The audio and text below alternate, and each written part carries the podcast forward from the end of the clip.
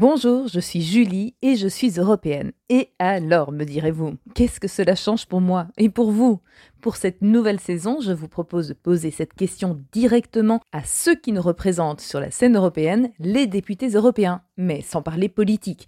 Ici, on ne parle que d'Europe concrète et de son impact sur votre quotidien.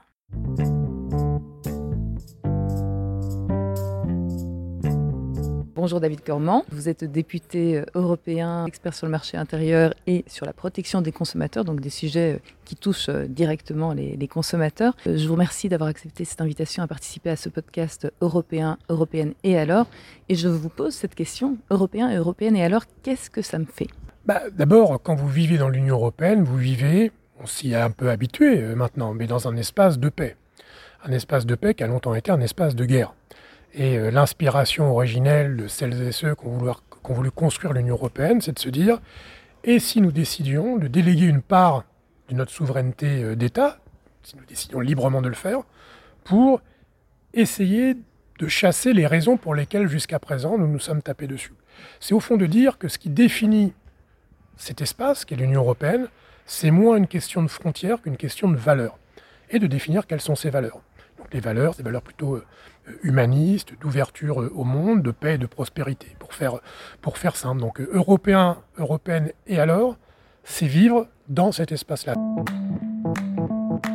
L'européen de 2025 par rapport à l'européen d'il y a 5 ans, qu'est-ce qu'il aura de mieux dans sa consommation? Quand il ira dans un magasin, il aura un affichage obligatoire, donc il verra sur les appareils en rayon son indice de réparabilité, s'il est plus facile ou moins facile à réparer, il n'aura plus affaire à des objets euh, touchés par l'obsolescence euh, prématurée, puisque ce sera une pratique qui sera devenue euh, illégale. Il aura le même chargeur, pour le coup là ça sera mis en œuvre, donc les appareils neufs, il aura le même chargeur pour recharger ses appareils, ses appareils connectés.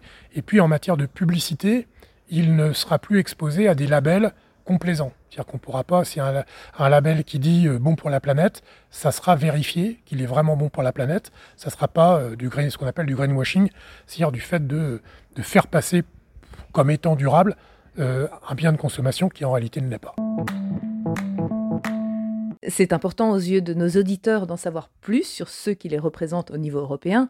Alors pour le savoir, pouvez-vous nous dire ce que vous faisiez avant d'être élu député européen? Ouh là là, bah moi j'ai un profil un peu pas courant parce que j'ai eu beaucoup de choses, enfin, fait beaucoup de choses dans ma vie. J'ai été comédien euh, euh, d'abord, euh, intermittent du spectacle, puis j'ai été travailleur saisonnier, animateur de classe de neige, puis serveur l'été. Puis petit à petit, je me suis engagé en politique. J'ai été élu régional, puis dirigeant de mon parti. Hein, petit à petit, j'ai gravé les échelons, ce qui m'a mené jusqu'à député européen. Mais voilà, j'ai eu plusieurs activités dans ma vie. voilà, j'ai pas fait spécialement de grandes écoles. Euh, comme quoi voilà, c'est possible d'être, euh, je crois, un, parlementaire et un militant politique euh, au fait des choses sans forcément avoir un parcours traditionnel.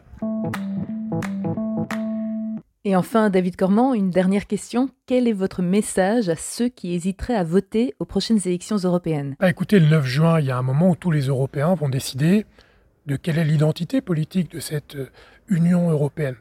Et donc, vous avez le droit de ne pas voter c'est pas une obligation, mais c'est un droit.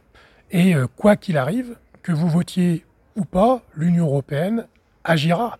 Et on a vu depuis cinq ans qu'elle a eu à gérer des choses sans qu'on ne pouvait pas envisager, le Brexit, l'agression russe en Ukraine, la crise du Covid, bien sûr. Donc elle a un impact sur euh, nos vies. Et donc, aux élections européennes, c'est une chance parce qu'il y a beaucoup de listes qui sont présentées. Donc, beaucoup d'options différentes. Donc, vous trouverez forcément quelque chose qui ressemble à l'idée que vous faites euh, du bonheur. Et comme c'est un scrutin qu'on appelle à la proportionnelle, toutes les voix comptent.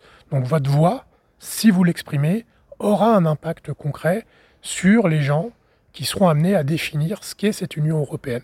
Donc euh, profitez de cette, cette euh, opportunité qui vous est donnée.